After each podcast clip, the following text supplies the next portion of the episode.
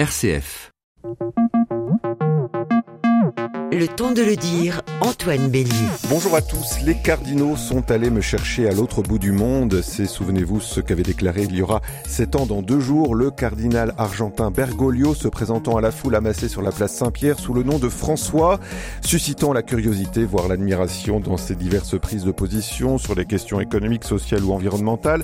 Ce premier pape venu d'Amérique du Sud ne s'est pourtant pas laissé enfermer dans le piège d'une adulation dangereuse. Ses engagements dans les domaines que je viens de citer, mais aussi dans le délicat dossier des abus sexuels dans l'Église ou plus globalement dans la réforme de ces structures ne lui ont pas fait que des amis. Celui qui affirmait un an après son élection que son pontificat serait bref continue à 83 ans après différents textes importants et synodes sur la famille, les jeunes ou encore l'Amazonie de mener la barque de pierre avec courage malgré les tempêtes internes et externes qui l'assaillent. Mais pourra-t-il aller jusqu'au bout des réformes qu'il a initiées depuis le début de son pontificat? Quelles sont dans cette ultime tournant, sept ans après l'élection de François, les chantiers encore à poursuivre et à consolider. Ces questions et d'autres encore sont au programme du temps de le dire ce matin sur RCF. Jusqu'à 10h, c'est le temps de le dire sur RCF. Trois invités ont accepté de participer à cette émission jusqu'à 10h. Je vous les présente. Christine Pedotti, bonjour. Bonjour. Vous êtes journaliste, directrice de Témoignages chrétiens. Alors, Témoignages chrétiens parle de François justement cette semaine. Oui, tout à fait. On fait aussi le bilan euh, d'un pontificat, parce que 7 ans, c'est un peu l'âge de raison. Euh, donc, euh, c'est un chiffre aussi biblique important. Oui, tout à fait. Il y a, l'idée d'une plénitude hein, dans le 7. Donc c'est vrai que ça mérite de se retourner sur ces 7 années, puisque ça donne le temps de s'installer, de mettre des choses en place. Et puis, bah, parce qu'il a 83 ans, on suppose qu'on est davantage proche de la fin que du début. Et vous êtes l'auteur, je le précise également, Christine Pedotti, de nombreux essais, dont euh, le dernier en date qui a été publié, il me semble, en, 2019 aux éditions Albin Michel. Qu'avez-vous fait de, de Jésus? Et puis, je l'annonce à nos auditeurs un essai apparaître début avril sur Jean-Paul II. Ça s'appelle Jean-Paul II, l'ombre du saint. C'est coécrit avec Anthony Favier. René Pojol, bonjour. Bonjour. Vous êtes journaliste, ancien directeur de la rédaction du, du Pèlerin. Vous commentez l'actualité euh, quotidiennement, quasiment quotidiennement sur votre blog Cat Lib et sur les réseaux sociaux. Et vous êtes également l'auteur d'un certain nombre d'essais, dont Catholique en liberté, qui a été publié dernièrement aux éditions Salvatore. Jean-Marie Guénois, bonjour. Bonjour. Vous êtes journaliste au Figaro, rédacteur en chef adjoint chargé de l'information religieuse. Vous présentez également l'émission L'Esprit des Lettres sur KTO. Parmi vos livres, j'aimerais citer un livre qui date de 2014, justement consacré au pape François. Ça s'intitule Jusqu'où ira François, divorcé, remarié, réforme du Vatican, anticapitalisme. Et puis, j'ajoute également que vient de sortir une lettre, alors dites-nous-en un peu plus, Dieu seul le sait. Oui, c'est une lettre hebdomadaire. C'est un petit clin d'œil pour le titre. Dieu seul le sait, parce que finalement, nous, on ne sait pas grand-chose. On sait des choses, mais il faut rester, euh, disons, humble ou modeste, parce que l'information est complexe.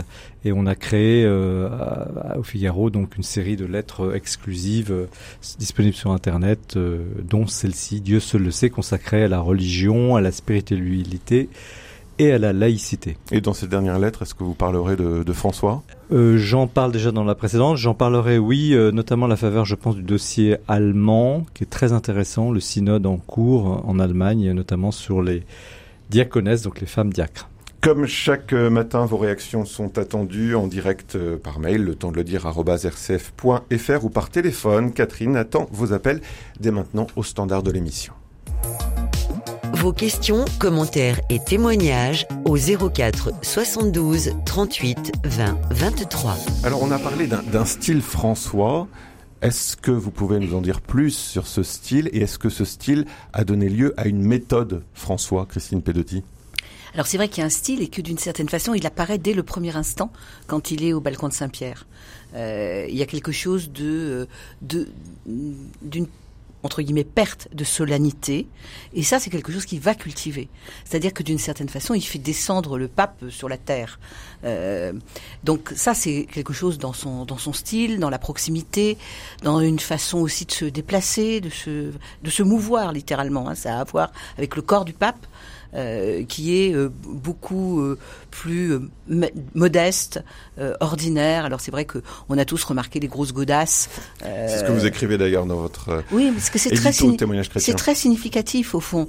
Euh, c'est un, un homme qui n'est pas dans la solennité, dans la représentation.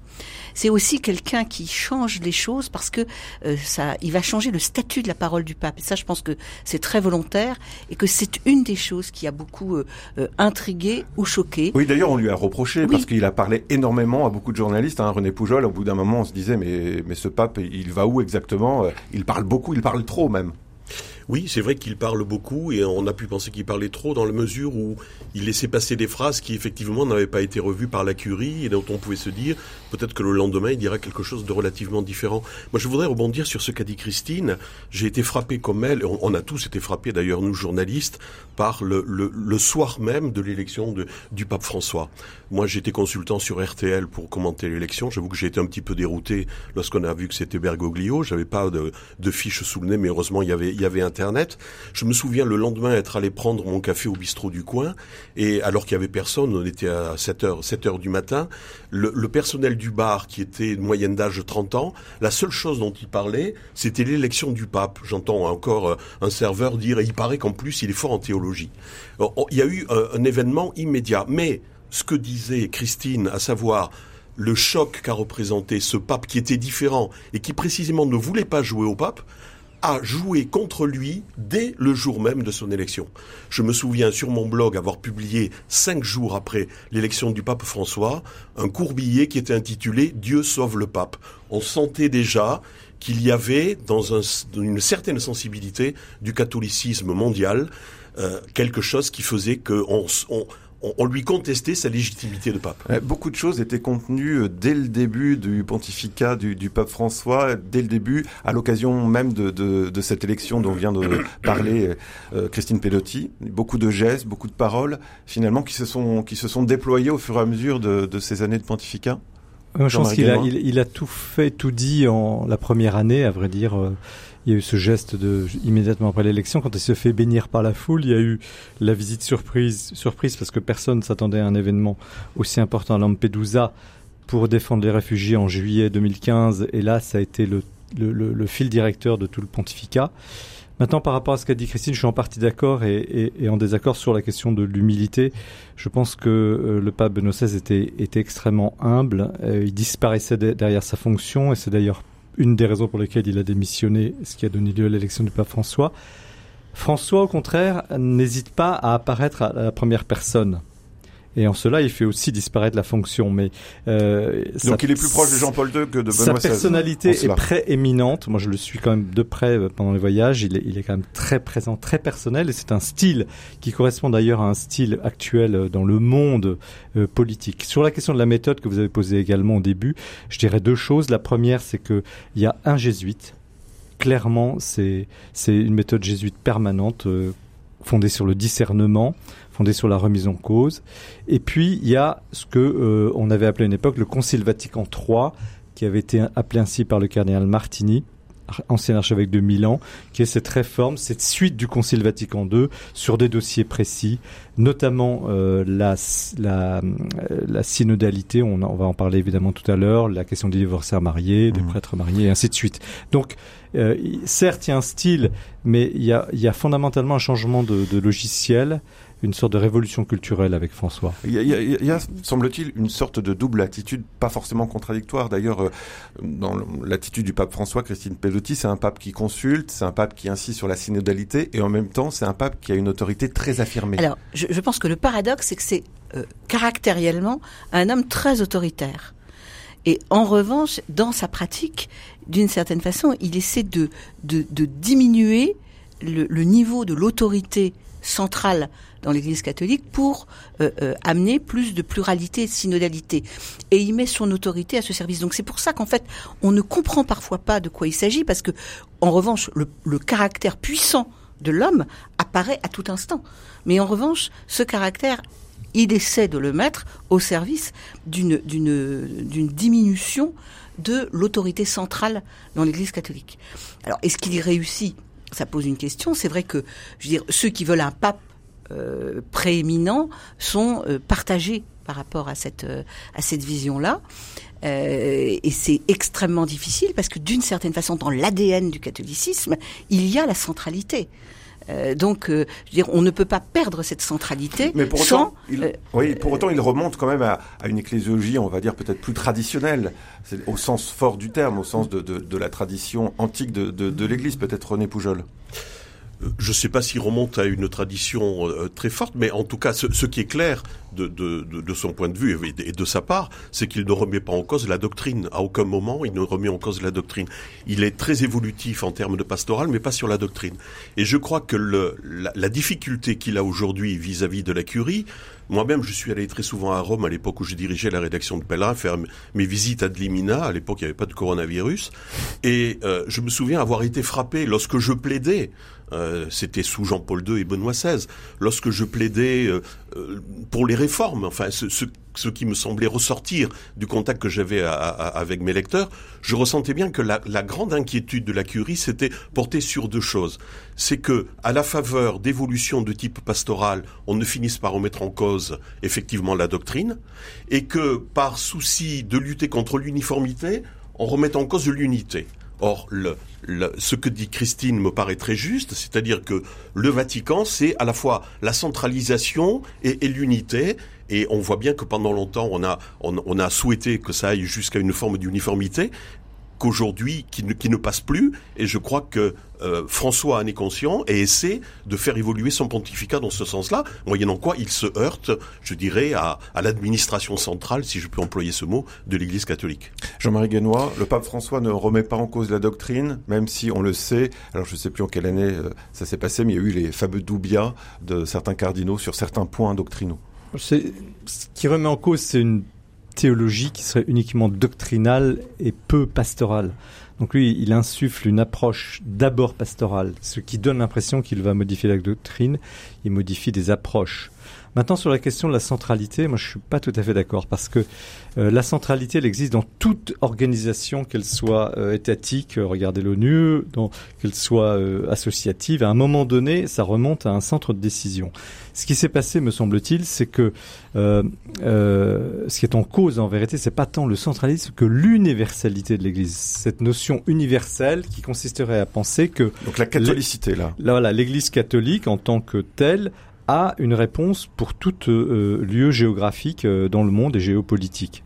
Donc c'est ça qui est en jeu aujourd'hui. Et François, avec sa, touche latino-américaine, apporte justement une autre approche de cette question de l'universalité qui reste posée partout d'ailleurs, dans, dans, le monde entier. On le voit aujourd'hui par rapport à, au thème de l'Occident, euh, par rapport au thème de l'Europe. Quant à l'autoritarisme dont on a parlé au début, euh, c'est vrai, le pape est terriblement autoritaire. C'est un certain, certain. Enfin, je veux pas dire euh, ce qu'on peut entendre à Rome, mais il est, c'est un, c'est un patron.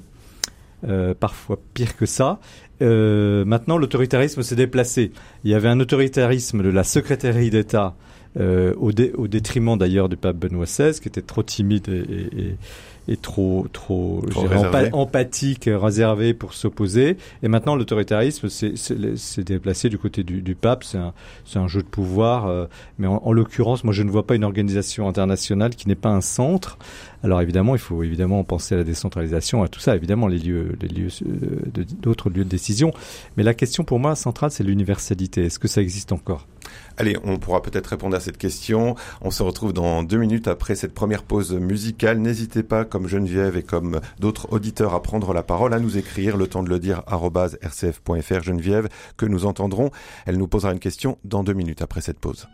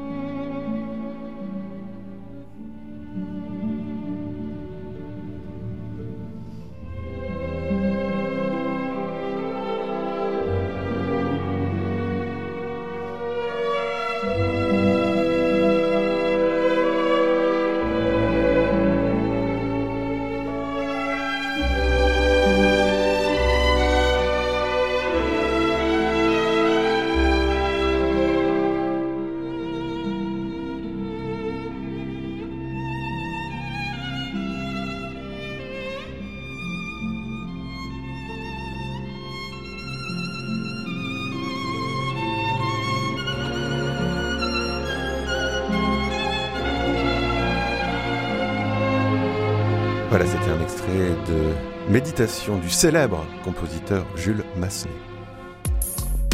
Jusqu'à 10h, prenons le temps de le dire sur RCF. Est-ce le dernier tournant de la réforme? Nous nous posons la question ce matin au sujet du pontificat du pape François qui célébrera vendredi le septième anniversaire de son élection. Pour en débattre, trois journalistes, Christine Pelotti, directrice de témoignages chrétiens, auteur de l'essai Qu'avez-vous fait de Jésus, publié chez Albin Michel, René Poujol, auteur de Catholique en liberté, publié chez Salvatore, et Jean-Marie Guénois, dont on peut lire les articles toujours bien informés, entre autres sur le pontificat du pape François, publié dans le quotidien Le Figaro. Comme promis, c'est Geneviève que nous accueillons. Bonjour Geneviève. Oui, bonjour. Tout d'abord, je vous remercie d'accueillir encore une fois mes témoignages. Voilà, euh, je, je ne peux que euh, comment dire confier mon admiration et ma tendresse, si je puis dire, toute particulière pour notre pape François, que je comment dire que je sens coller au plus près du message du Christ, du message de l'Évangile. C'est vraiment, pour moi, le pape François, c'est l'incarnation de l'Évangile à l'état pur, euh, relayé, qui avait été relayé au XIIe, au XIIIe siècle, enfin au Moyen Âge, par euh, Saint François d'Assise. Et je repense à ce sujet à deux, deux événements.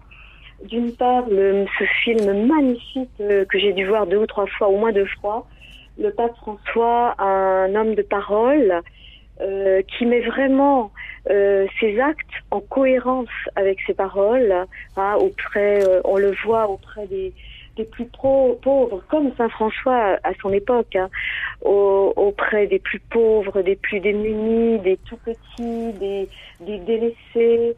Euh, des migrants, enfin voilà. Et puis euh, deuxième événement, après j'arrête. Euh, L'année dernière, nous avons fêté la commémoration des 800 ans de la rencontre de Saint François d'Assise avec le sultan, euh, relayé par euh, les par la rencontre de, de, du pape François avec le roi d'Égypte. Et c'est ça qui est magnifique, c'est cette fraternité, cette, cet appel à la réconciliation, à la réconciliation, à la conciliation des inconciliables. Merci beaucoup Geneviève pour ce, ce, témoignage, cette analyse. Je vais faire réagir. Alors je ne sais pas qui est-ce qui veut réagir à ce qui vient d'être dit. Elle nous dit Geneviève que le pape François c'est l'incarnation de l'Évangile à l'état pur. Il met ses, actes en cohérence avec ses paroles. Est-ce que vous êtes d'accord sur tous les sujets, Christine Pelotti? Oui, c'est vrai qu'il y a une forte dimension évangélique. En tous les cas, il y a eu un, retour d'une certaine chose. C'est dans le pontifique, dans, le, le, le, rôle du pape, il y a toujours un double rôle. Il y a une dimension prophétique, c'est-à-dire que euh, est une voix qui parle pour l'évangile, et puis il a aussi, euh, euh, parce qu'il est le successeur de Pierre, un boulot de gouvernement. Donc en fait, quand on juge le pontificat, on juge les deux choses d'une certaine façon. Quand on juge, quand on fait un bilan, c'est un premier bilan que nous faisons.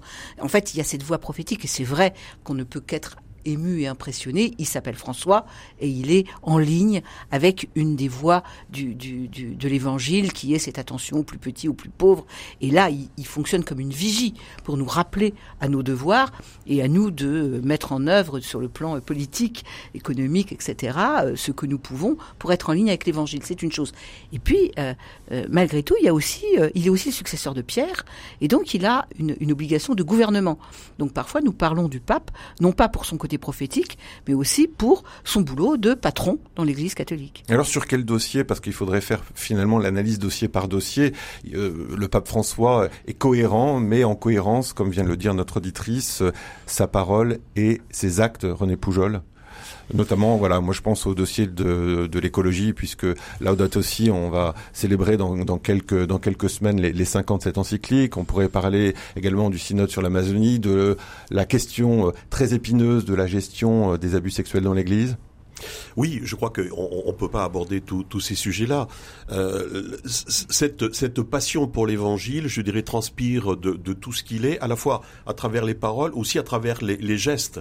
Je crois que le pape, le pape François reste un homme de, gestes, qui pose des, gestes très très très forts.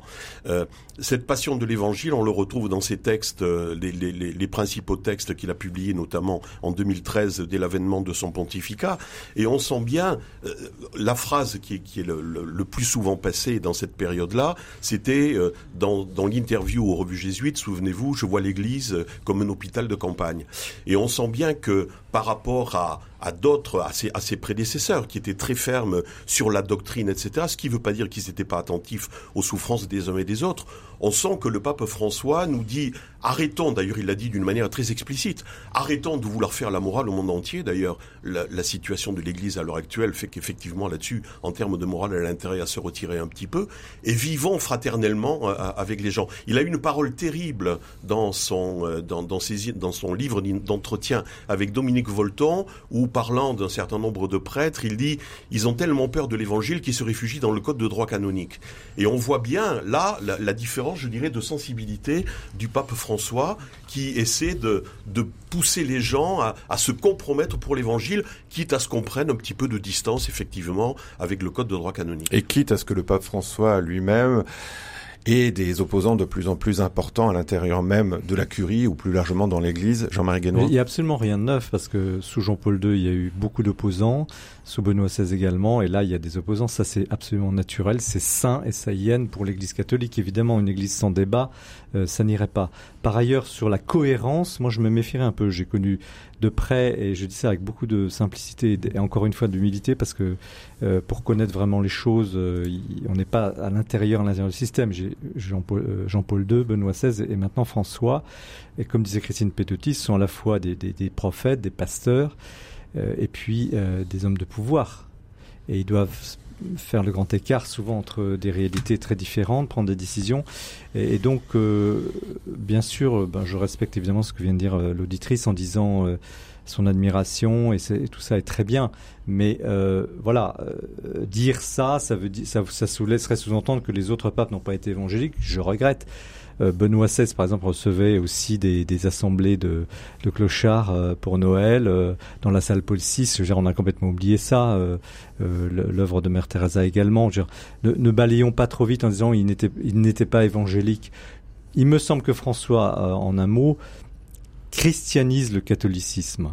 Il lui injecte une dose d'évangélisme, d'évangile, pardon. Il lui injecte une dose de, de, soucis pour les plus pauvres qui avaient été un peu effectivement euh, non pas mis de côté mais qui n'étaient pas mis en avant comme il l'est aujourd'hui. Et donc c'est à, la jésuite, donc c'est un acte de conscience, de discernement, c'est une sorte de retraite ignatienne permanente pour dire toujours revenir aux fondamentaux. Il ne cesse d'engueuler, excusez-moi, euh, les bons catholiques. Euh, les bons prêtres en leur disant vous êtes trop cléricaux, les bons catholiques en disant vous êtes trop papistes, etc. Et les bons cardinaux aussi. Et les, et les bons cardinaux. Donc voilà, il, c'est, c'est, c'est, il est quand même quelque chose d'assez acide, assez euh, euh, abrasif, le pape François. C'est pas, c'est pas, c'est pas Saint, enfin Saint François d'Assise l'était aussi. René Poujol. Oui, moi je suis. Euh, c'est, c'est vrai qu'il est critiqué, et tu, tu soulignes bien, Jean-Marie, que les, les, les, tous les papes ont été critiqués les uns après les autres. Mais je trouve que la critique qui concerne François a atteint une virulence et un degré de haine parfois. Non, mais tu peux ne pas être non, non, d'accord. parce que sous Jean-Paul II, je me souviens très bien que ceux aujourd'hui qui défendent François, j'en connais beaucoup en Italie, étaient d'ardents critiques quotidiens du pape Jean-Paul II, et ça y allait sérieux. Hein. Bon, enfin, ça, quand on ça, en arrive ça, à demander la démission d'un pape ah, et l'accuser d'hérésie, j'ai pas le souvenir oui. que sous Jean-Paul II, ça, on ait accusé Jean-Paul II d'hérésie. Qui s'appelle Monseigneur Vigano, euh, qui a qui a qui a eu cette, euh, cette espèce d'idée folle de demander la démission du pape. Moi, je parle de la critique quotidienne, ordinaire, celle qui, qui que tu vas dans les couloirs du Vatican, dans dans les entourages, etc., qui fait vivre d'ailleurs dans toutes les sacristies du monde. Je veux dire, le, la critique existe bien mmh. heureusement. Mais Christine Pedotti, est-ce que vous rejoignez quand même l'analyse de René Poujol? Les critiques, d'une certaine manière, n'ont jamais été aussi virulentes alors elles sont elles sont pape. virulentes aussi parce qu'au fond euh, c'est ce que disait d'ailleurs Jean-Marie, c'est qu'on se fait engueuler. Donc en fait ça met en jeu notre mauvaise conscience. En fait c'est une réaction. C'est une réaction parce que évidemment on n'en fait pas assez. Évidemment on n'est pas assez évangélique. Nous ne le sommes pas assez. Les évêques ne le sont pas, les prêtres ne le sont pas, les cardinaux ne le sont pas. Nous les honnêtes vulgaires chrétiens nous ne le sommes pas. Donc au fond il y a une forme de réaction qui est de dire mais arrêtez de nous engueuler et, et, et donc au fond la mauvaise conscience nous fait émettre des formes de critique, plus ou moins. C'est difficile d'aller au fond de soi-même et de se dire, bah oui, je suis pas à la hauteur de l'évangile. Or, en fait, c'est ça qui nous fait. Il fonctionne comme un directeur de conscience jésuite, vraiment à l'égard du monde entier. Donc euh, voilà, ça irrite un certain nombre Et il de gens. semble ça, que c'est- le, le pape François s'applique aussi cette exigence à lui-même. Enfin, il a écrit un certain nombre de textes, notamment un texte sur la miséricorde, euh, ou euh, dans d'autres prises de parole où il dit lui-même, voilà, euh, qu'il n'est pas sans responsabilité. Oui, je pense d'ailleurs que le, quand on regarde l'histoire personnelle du pape François, on voit bien que, je veux dire, dans sa propre histoire et dans son histoire en Argentine au moment de la dictature, il a fait les preuves intime l'expérience de, euh, de- je veux dire, du débat moral et du sentiment a posteriori de pas avoir fait les bons choix. Il l'a dit lui-même. Donc au fond, il, il est, euh, euh, je dirais, il sait ce que c'est que de se planter. Et ça, ça s'est vérifié, malheureusement, on va dire, euh, Jean-Marie Guénois, notamment dans, dans la question de la gestion De la crise. de la crise des abus sexuels. Oui. Enfin, en tout cas, il a reconnu certaines erreurs, le pape Ouais. François. Là, il l'a dit lui-même. C'est très, c'est très complexe parce qu'il y a eu d'abord, euh, il faut le souligner, euh, l'œuvre de Benoît XVI. Je défends Benoît XVI parce qu'il faut pas l'oublier. C'est lui quand même qui a inversé la, la, la, la machine euh, sur cette affaire-là, qui a osé euh, mettre en cause les légionnaires du Christ et ça a été le début. Jean-Paul II l'avait fait un petit peu, mais c'est Benoît XVI quand même qui a fait qui a fait ce tour de force au début de son pontificat. Pour ce qui est de Pape François, je pense qu'il a, on peut pas faire plus que ce qu'on a fait aujourd'hui, à la fois sur le plan canonique, à la fois sur le plan politique, en réunissant le, le, le sommet l'année dernière en février à Rome. Mais il y a eu un, un, un accident, c'est le voyage au Chili, au Mhm. Chili, où là, effectivement, moyennement informé, et là, les avis divergent parce qu'en fait, certains disent qu'ils savaient tout, d'autres qui ne savaient pas. Euh, ça a été terrible. Certains, d'ailleurs, notre confrère Marco Politi, euh, qui sort un livre d'ailleurs euh, sur la Qui solitude du était l'invité François, de RCF ce matin. oui. dit que c'était le 11 septembre du pontificat. C'est pas, c'est une belle image parce que c'est vrai, il y a eu quelque chose à ce moment-là qui s'est produit. Donc, c'est très difficile cette histoire de pédophilie parce qu'elle repose sur le mensonge, le mensonge institutionnel, euh, le non-dit. Donc vous avez des, des, des évêques et des cardinaux qui vous disent euh, leur droit dans les yeux que tout va bien, qui en fait ont couvert des affaires et tout. Donc euh, voilà, là-dessus, établir des diagnostics sur euh, voilà ce qu'il a fait, la cohérence sur ces dossiers-là, moi je, je reste très prudent. Allez, on se retrouve dans une petite minute. On continuera, hein, si vous le voulez bien, d'évoquer euh, ce, ce dossier lourd de la gestion des, des abus sexuels euh, dans l'Église euh, par le, par le pape François. On se retrouve donc dans une petite minute. N'hésitez pas à continuer à nous envoyer vos messages. Notamment, il y a ce message d'Édith de Saint-Étienne que j'aimerais vous livrer. En tant que protestante, j'ai beaucoup d'admiration aussi pour le pape François, pour les mêmes raisons que l'auditrice. Il incarne l'essentiel pour tous les chrétiens du monde. À tout de suite. Le temps de le dire revient dans un instant.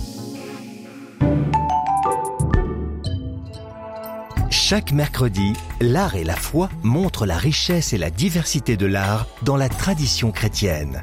Peinture, sculpture, architecture, découvrez la portée spirituelle des grandes œuvres d'art sacré. Que ce soit par des visites guidées de monuments ou par des interviews d'artistes, Thierry Lyonnais vous propose d'aller au plus près du message spirituel du patrimoine chrétien. L'art et la foi, c'est chaque mercredi à 13h30. Tout au long du carême, RCF vous propose de cheminer vers Pâques avec un podcast inédit, Réorienter sa vie. Chaque jour, pendant 1 minute 30, découvrez le témoignage de personnalités et d'anonymes qui ont fait le choix de changer leur quotidien. Réorienter sa vie, un podcast à écouter sur l'application RCF, mais aussi à recevoir chaque jour par email en vous inscrivant gratuitement sur rcf.fr. Quels sont les ingrédients d'une vie heureuse? Et si le bonheur, c'était les autres? Gratitude, bienveillance, altruisme, amour, telles sont les clés d'une vie épanouie, loin du stress et pleine de couleurs. Pour vous accompagner, la boutique RCF vous présente Les Clés du Bonheur, un tout nouveau coffret de 4 CD proposant le meilleur des émissions La vie est un art. Pour plus de renseignements et commander ce coffret, appelez le service auditeur au 04 72 38 62 10. Depuis 9h ce matin, dans le temps de le dire sur RCF, avec Christine Pedotti, directrice de témoignages chrétiens, René Poujol, journaliste et essayiste, auteur de Catholique en liberté, et Jean-Marie Guénois, rédacteur en chef en charge des questions religieuses au Figaro, nous analysons la méthode du pape euh, François dans sa gestion des grands dossiers qu'il occupe depuis le début de son pontificat, alors qu'il fêtera vendredi le septième anniversaire de son élection au siège de Pierre. J'aimerais, comme promis, revenir à cette question de la gestion des abus euh, sexuels. René Poujol, en quoi, et j'aimerais revenir là-dessus, ce voyage au Chili du, du pape aura été l'occasion pour lui d'une prise de conscience et de mise en œuvre de décisions concrètes. Euh, je crois qu'il avait antérieurement, euh, et là je suis d'accord avec euh, Jean-Marie Guénois, c'est quand même le pape Benoît XVI qui, a, qui le premier a, a donné un coup de pied dans la fourmilière par rapport à son prédécesseur, dont on a l'impression que soit il savait, soit il savait pas, mais dans les deux cas, ça posait, ça, posait question. Il a, il a posé le principe de la tolérance, de la tolérance zéro, mais ça restait un petit peu théorique. Et là, il y a eu le choc effectivement de, du Chili, où il s'est rendu compte qu'on lui avait menti sur toute la ligne et que c'est, enfin, Imaginons tout un épiscopat qui, au, terme de, de, cette opération, donne collectivement sa, démission au, pape François. Donc là, je crois qu'il a pris conscience de, l'universalité de ce problème-là, parce que finalement, toutes les églises sont concernées, et, donc ça prouve bien que le, ressort profond de ces dérives est, commun à toutes, les églises, et ça l'a amené à prendre un certain nombre de décisions dont on voit bien qu'il ne va pas forcément toujours jusqu'au bout, pour tout un tas de raisons. Euh, je pense des raisons de, résistance interne, notamment euh, au sein de au, la curie. Il y a quand même cette ombre euh, qui est la démission de trois laïcs qui avaient été nommés par lui euh, membres de la commission et, qui les uns après les autres ont démissionné. Dans les choses positives, il y a bien évidemment, euh, et ça c'est relativement récent puisque ça date de décembre dernier, la levée du secret pontifical. Là, je crois que c'est un pas en avant, effectivement, euh, qui, qui, a été fait. Mais parfois, on a pu se poser des questions sur la volonté de François d'aller jusqu'au bout de ce combat dont on devine qu'il est effectivement très délicat pour l'Église. Christine Pedotti, vous êtes d'accord? Il, il, y a une forme de résistance euh, interne même au pape François dans le fait de ne pas aller complètement jusqu'au oui, bout Oui, d'une certaine façon, le pape François l'analyse lui-même dans cette lettre assez stupéfiante, hein, qui est la lettre au peuple de Dieu du 20 août euh, de 2019. 18, 2018, 2018. Pardon, oui, tout à fait.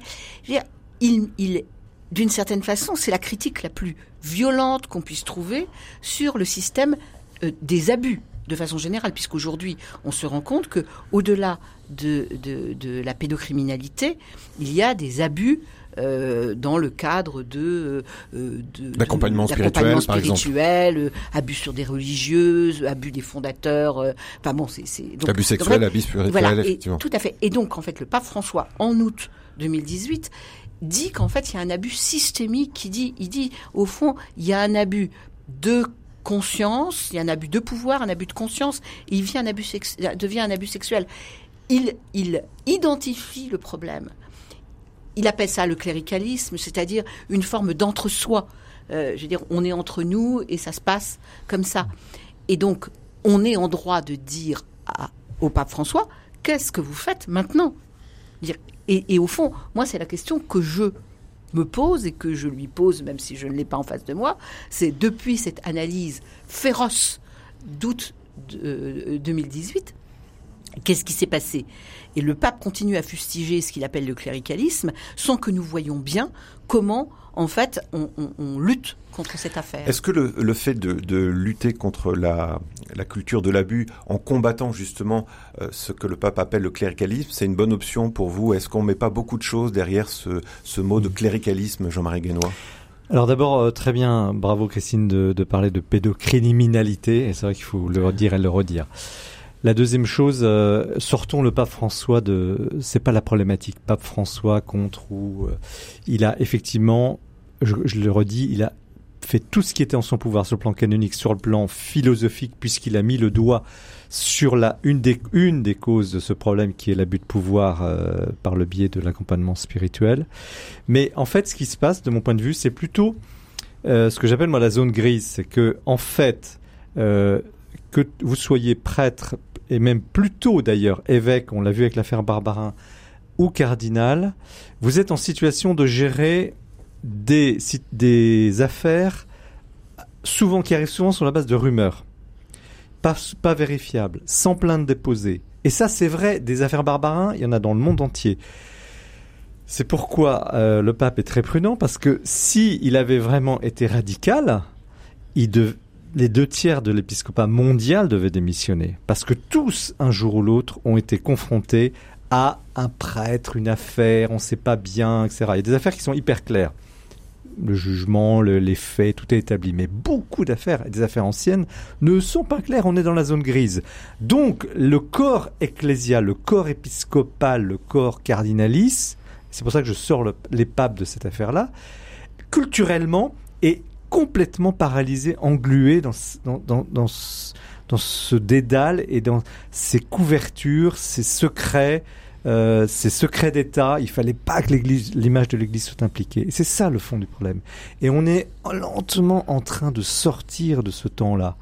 Croyez-moi, c'est une révolution culturelle, d'où la difficulté. Et c'est l'occasion aussi, au-delà de ce sujet-là, bien sûr, de réfléchir à la réforme de l'Église, ce que fait le, le, pape François depuis le début de son pontificat. Alors, justement, au-delà, encore une fois, du dossier de la pédocriminalité et de la gestion des abus, euh, René Poujol, quelles sont finalement les, les, principales mesures qui vont dans le sens euh, d'une réforme, euh, j'allais dire, ajustée de l'Église? On peut parler de la réforme de la curie, mais ça va bien au-delà de la curie. Hein. Je crois que la, la, grande intuition de François, et ça tombe bien puisqu'on vient d'annoncer quel serait le thème du prochain synode en 2022, c'est effectivement cette idée de, de la collégialité. Non pas pour renoncer, euh, je crois, à être le, primus inter pares euh, euh, au, niveau, au, au, niveau pontifical, mais pour rendre, je dirais, à D'ailleurs, il l'a dit dès ses premiers, dès ses premières interventions pour rendre aux épiscopats, pour rendre aux églises, aux églises particulières un petit peu d'autonomie et un petit peu de, je dirais, d'autorité. Il a même dit que ça pouvait aller jusqu'à euh, des, des, décisions de type, euh, de type, euh, comment dire, doctrinal, doctrinal, doctrinal. Et on voit bien, je crois que c'est à, à, à, ce prisme-là qu'il faut lire euh, ce qui vient de se passer pour la, pour l'Amazonie. Alors il y a eu un grand débat euh, qui a été orchestré par les médias pour savoir si on allait aller vers l'ordination d'hommes, d'hommes mariés ou pas. Euh, on, il y a eu des commentaires qui ont été très en réserve en disant le pape nous a déçus, il n'y va pas. Mais à aucun moment il n'a dit qu'il ne fallait pas y aller. Et quand on lit les premiers paragraphes de, de son exhortation apostolique, on se rend bien compte que finalement il dit mais attendez, il y a les conclusions du synode, ces conclusions restent valable et on sent bien qu'il a franchi là le premier pas vers ce qui pose problème, euh, on, l'a dit tout à l'heure en, termes d'unité, mais ce qui pourrait devenir au terme peut-être de, ce synode sur euh, à, venir, qui, serait une certaine autonomie, encore une fois, des conférences épiscopales, des, églises, des églises particulières, pour prendre ici ou là des dispositions qui ne seraient pas euh, pour l'Église universelle parce qu'elles correspondraient à une urgence sur le plan pastoral. Je crois que la grande intuition de François, me semble-t-il, c'est ça. Sur l'exhortation apostolique post-synodale, Caridiane euh, Amazonia, euh, Christine Pedotti, il me semble que vous avez une analyse un petit peu différente, notamment sur la question particulière de l'ouverture du ministère presbytéral à, des hommes mariés, à des, à des diacres, puisque c'était ça oui, qui était c'est vrai qu'on a, on a pensé qu'il y avait là une, un espace pour que au fond, prennent une, une, décision très locale en disant c'est en Amazonie, donc euh, ça ne met pas en jeu euh, tout le monde dans l'Église, et que ça fasse bouger les choses, et que donc ça soit une ouverture. Donc en fait, le fait que le pape n'en parle pas, parce que de fait, euh, il y a d'abord un silence sur ce sujet-là dans la dans l'exhortation, a beaucoup déçu. Moi, je, reviens de Suisse, euh, où j'étais chez les catholiques de la, du diocèse de Bâle. Ils sont dans une situation particulière. D'abord, c'est des Suisses, donc euh, ils ont un sentiment d'autonomie très fort. C'est une église dans laquelle il y a beaucoup, beaucoup d'assistants pastoraux, une église qui est très structurée autour de l'engagement du laïcat. Et euh, les gens que j'ai rencontrés étaient vraiment attristés parce que ils pensaient que quelque chose allait bouger. Euh, parce qu'aujourd'hui, dans ces paroisses-là du diocèse de Bâle catholique, la responsabilité des paroisses est entre les mains de curés, entre guillemets, qui sont des euh, responsables pastoraux, hommes ou femmes, qui, ne sont, qui ont un ministère confié par l'évêque et qui ne sont pas ordonnés. C'est une singularité. Donc On est un peu sur le modèle allemand, non? Oui, tout à fait. Donc il y a une forte présence de, de, de, des baptisés euh, euh, avec des prêtres. Et c'est vrai qu'il y a un moment où... quand moi j'ai un, un ami diacre, père de famille, formidable, et, et j'ai bien vu qu'au fond, et d'ailleurs je lui ai posé la question explicitement, il m'a dit mais oui, nous avons espéré que le, que le, l'ouverture parce qu'il y a quelque chose de terrible à, rassembler les communautés, à, célébrer avec elles, euh, euh, sans pouvoir euh, célébrer l'Eucharistie en se disant mais, mais pourquoi enfin alors que et, tout le monde vit ça et je pense que ce qui se passe je vais lire avec le plus grand intérêt ce que Jean-Marie dans son journal va écrire sur l'opération allemande qui est extrêmement intéressante. Alors l'opération allemande, pour les auditeurs qui synode, ne savent pas, c'est un synode allemand qui s'est ouvert, qui va durer deux ans, qui s'est ouvert en décembre pour l'avant, et de, sur laquelle, en particulier, la question de l'ordination d'hommes mariés est ouverte. Et on voit bien que ça, ça, ça grippe à l'intérieur, qu'il y a à la fois des forces qui sont euh, très euh, désireuses de faire ce, ce, ce, mouvement, et puis d'autres qui sont euh, euh en, en, retrait. On a beaucoup de mal, mais peut-être que Jean-Marie a des lumières que je n'ai pas à interpréter le, la, la, renonciation du cardinal Marx de rester à la tête de la conférence épiscopale allemande. Alors là-dessus, alors Cardinal Marx, c'est un proche du pape François. Il fait partie du C9, le petit groupe de cardinaux qui l'aide à gouverner. Et il vient de démissionner après le synode sur l'Amazonie. Donc on a cru qu'il démissionnait en désaccord avec le pape François qui n'avait pas confirmé l'ordination de d'hommes mariés. En réalité, le, le Karl Marx est très fatigué. Il avait cinq charges pastorales. Il, a demandé, il était au bout de deux, mandats, il n'avait pas fini. Il a demandé à partir. Son remplaçant, c'est ça qui est important. Lui est beaucoup plus progressiste que lui, plus conciliateur, parce que le cardinal Marx c'est quand même un peu un bulldozer, donc euh, il fera plus l'unité autour du projet, et donc je pense que le projet de réforme dans le cadre de ce synode n'est pas du tout enterré. Pourquoi le pape François s'est tu Pourquoi le pape François n'a pas confirmé ce que le synode sur l'Amazonie avait voté aux deux tiers des, des, des, des, des participants? C'est qu'il a senti vibrer l'Église et il a senti un vent de désunité, de désunion très grave. Et je pense que dans sa charge de pape, il a, il a senti que c'était pas le moment d'y aller. Oui, Attention, il a gelé, il n'a pas dit non. Il n'a pas non dit, plus. il n'a pas dit non. Oui. Christine l'a dit très bien, il n'a pas dit non. Euh, donc euh, c'est quelque chose qui va revenir, mais pas maintenant.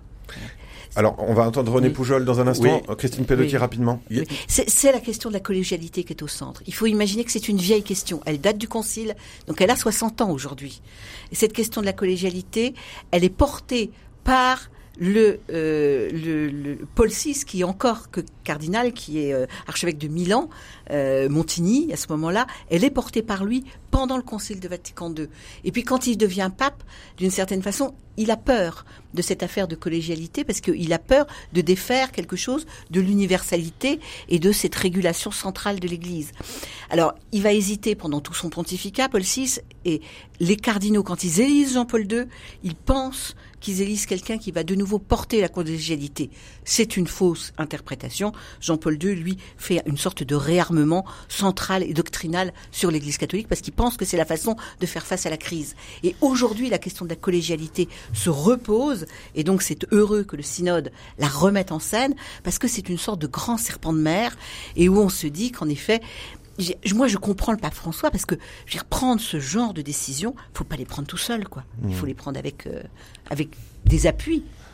René Poujol. Jean-Marie Guénois disait tout à l'heure, euh, en ce qui concerne l'ordination de mariés, le pape a dit non, euh, n'a pas dit non. C'est vrai qu'il n'a pas dit non. J'évoquais tout à l'heure euh, la possibilité que la décision finalement soit renvoyée euh, aux, aux, églises, aux églises particulières. Il y a un article tout à fait passionnant dans La Croix ce matin, signé de Claire Le Secrétin, qui souligne, qui croit savoir qu'un certain nombre d'évêques d'Amazonie s'apprêtent mmh. prochainement à demander euh, au pape François euh, d'une manière particulière une exception pour pouvoir ponctuellement euh, mmh. ordonner des, des, diacres, des diacres mariés. Alors, est-ce que le pape répondra favorablement dans l'immédiat ou est-ce qu'il va renvoyer au fameux synode sur, sur la collégialité dans, dans, deux ans? Mais on voit bien qu'effectivement, de même qu'en Allemagne, ce sont des questions qui sont dans l'air et, et, et, qui vont être débattues dans les mois et les années qui viennent. On va écouter un petit peu de musique, mais avant, Jean-Marie Ganois, vous voulez réagir, en, vous confirmez En cette, un mot, je dis la grande nouvelle de la méthode et de la réforme du pontificat, puisqu'on célèbre son septième anniversaire, c'est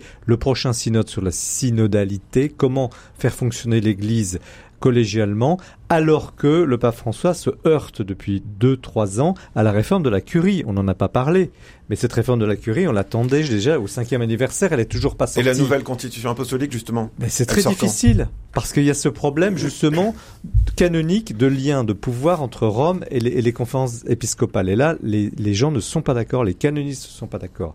Donc, François contourne l'obstacle, notamment par la collégialité, en lançant ce synode sur la, synodalité. Allez, on se retrouve dans deux petites minutes. Euh, je vais lire un message, André de Bruxelles. La question du mariage des prêtres risquerait de le discréditer, voire les malades, oui, mais avec un petit amendement spécial et une incitation à avoir un mode de vie sain. En général, on n'insiste pas assez sur ça. Merci André. Allez, dans deux minutes, on se retrouve avec René Poujol, Christine Pelotti et Jean-Marie Guénois.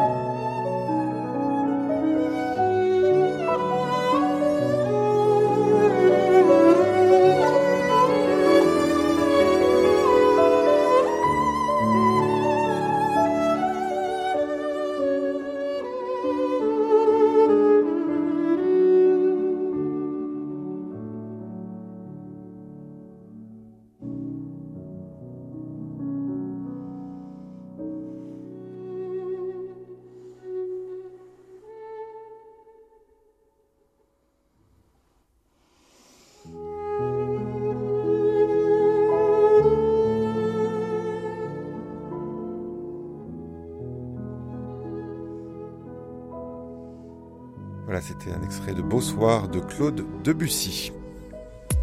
Votre rendez-vous d'actualité du matin, c'est le temps de le dire sur RCF. À l'occasion du septième anniversaire de l'élection du pape François qui aura lieu vendredi, nous nous arrêtons avec mes invités, Christine Pedotti, René Poujol et Jean-Marie Guénois, sur les actions réformatrices entreprises par le pape et celles encore à poursuivre. Alors peut-être une petite observation. En fait, le, le pape François a écrit très peu d'encycliques il a écrit deux encycliques, si mes informations sont justes. Une première, mais il prenait la suite finalement de, Benoît XVI, et puis cette fameuse encyclique.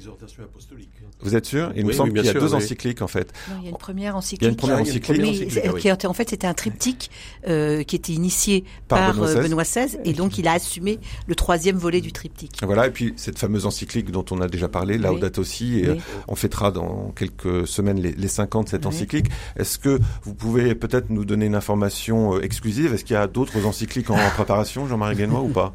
Il semble qu'en fait, il privilégiait pas ce mode-là de, de, communication avec le peuple de Dieu. Ben, je pense d'abord qu'il considère dire que les deux papes précédents ont largement nourri euh, la, bibliothèque euh, en termes de doctrine et, d'enseignement, et qu'au contraire, il faut justement aller vers la pastorale, comment appliquer tout ça, comment mettre ça en œuvre, et il est beaucoup plus pragmatique, moins théologique. Euh, alors sur le chantier de l'écologie intégrale, qu'est-ce que vous pourriez nous dire? Est-ce que le pape a initié un vrai changement dans les habitus des, des catholiques, René Poujol?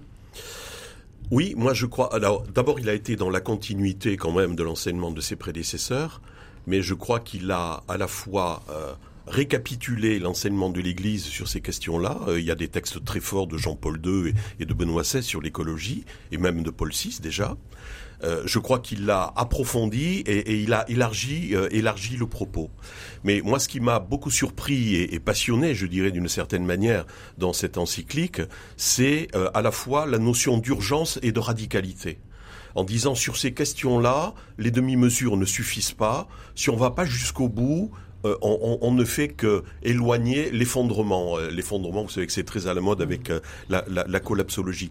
Et pour des, des chrétiens, je dois dire, qui ont vécu, qui ont eu 20 ans dans les années dans les années 70 et qui se souviennent de Populorum Progressio, on se rend compte du, chemin qui a été fait. Moi, ma jeunesse a été marquée par Populorum Progressio, qui était le développement du peuple et de, tous les peuples. Et d'une certaine façon, il y avait une espèce d'idéalisation à l'époque où on s'imaginait qu'on allait pouvoir tirer tous les peuples du tiers-monde vers un mode de développement qui était le mode de développement occidental. 50 ans après, on se rend compte que c'est pas possible. D'où l'intérêt d'avoir un pape venu d'Amérique du Sud pour oui, faire prendre et, et qui prend acte de, l'évolution de la réflexion globale sur, sur, ces questions-là. Mmh. Et donc, de même que euh, Populorum Progressio a marqué toute une génération de jeunes chrétiens, je crois que cette encyclique est en train de marquer aujourd'hui euh, la réflexion de toute une génération de jeunes catholiques. C'est ce qui transparaît le plus finalement aujourd'hui, euh, là, à, l'orée de ce septième anniversaire de l'élection du pape François, c'est cette euh, question de l'écologie intégrale et ce lien intime entre questions sociales, questions écologiques et environnementales. Oui, je, pense que c'est le lien entre la question environnementale et la question sociale. C'est ça qu'il noue de façon très efficace et qu'au fond, cette encyclique elle va s'inscrire dans la doctrine sociale de l'Église. Euh, c'est là sa place. Elle n'est pas ailleurs. Elle est dans cette continuité, dans euh, ce développement. Qu'est-ce que c'est que l'humanité et comment on fait euh, progresser l'humanité, non pas, on ne fait pas croître la croissance externe économique, mais comment on fait croître l'humanité. Donc en fait, c'est ce lien et puis cette inquiétude en disant que euh, les problèmes, le désordre environnemental est d'abord coûteux pour les plus fragiles et pour les plus pauvres. Euh, c'est ça et au fond, il y a beaucoup, enfin au fond, ce qui est impressionnant, c'est à quel point cette encyclique est reprise par le monde euh, non confessionnel comme étant une sorte de, pierre frontière, hein, de borne qui a été installée dans la réflexion de chacun sur le désordre. En cela, il a fait un travail de pédagogie et de, de de présence de ce que c'est que l'évangile et la réflexion sur ce que c'est que l'être humain euh, dans le monde, euh, qui est euh, extrêmement important, même si au fond, il a beaucoup repris des réflexions, parce qu'évidemment, quand on fait une encyclique de cette taille-là, on est nourri par le travail qui a été fait par ailleurs. Donc là, il y a une très très grande nouveauté, et qui est exactement dans sa ligne, et sans doute aussi dans celle d'un pape qui vient du Sud, et qui donc, ça c'est une chose Jean-Marie disait c'est un, c'est un jésuite, c'est un jésuite qui regarde le monde à partir du sud. Et ça aussi, pour nous, c'est toujours un peu douloureux, c'est qu'on n'est plus au centre du monde pour le pape. hein. Et c'est dans ce domaine-là peut-être que l'Église pourra montrer sa crédibilité alors qu'elle est attaquée de toutes parts dans ces, questions euh, douloureuses qu'on a évoquées il y a quelques, quelques minutes, Jean-Marie Guénois?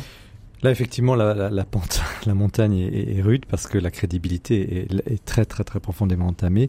Cela dit, tous les papes essaient de trouver le modèle, ce que vient de dire ici, la modalité de faire passer au monde non croyant, autre, euh, des messages importants. Et là, sur le dossier euh, écologique, François a vraiment réussi.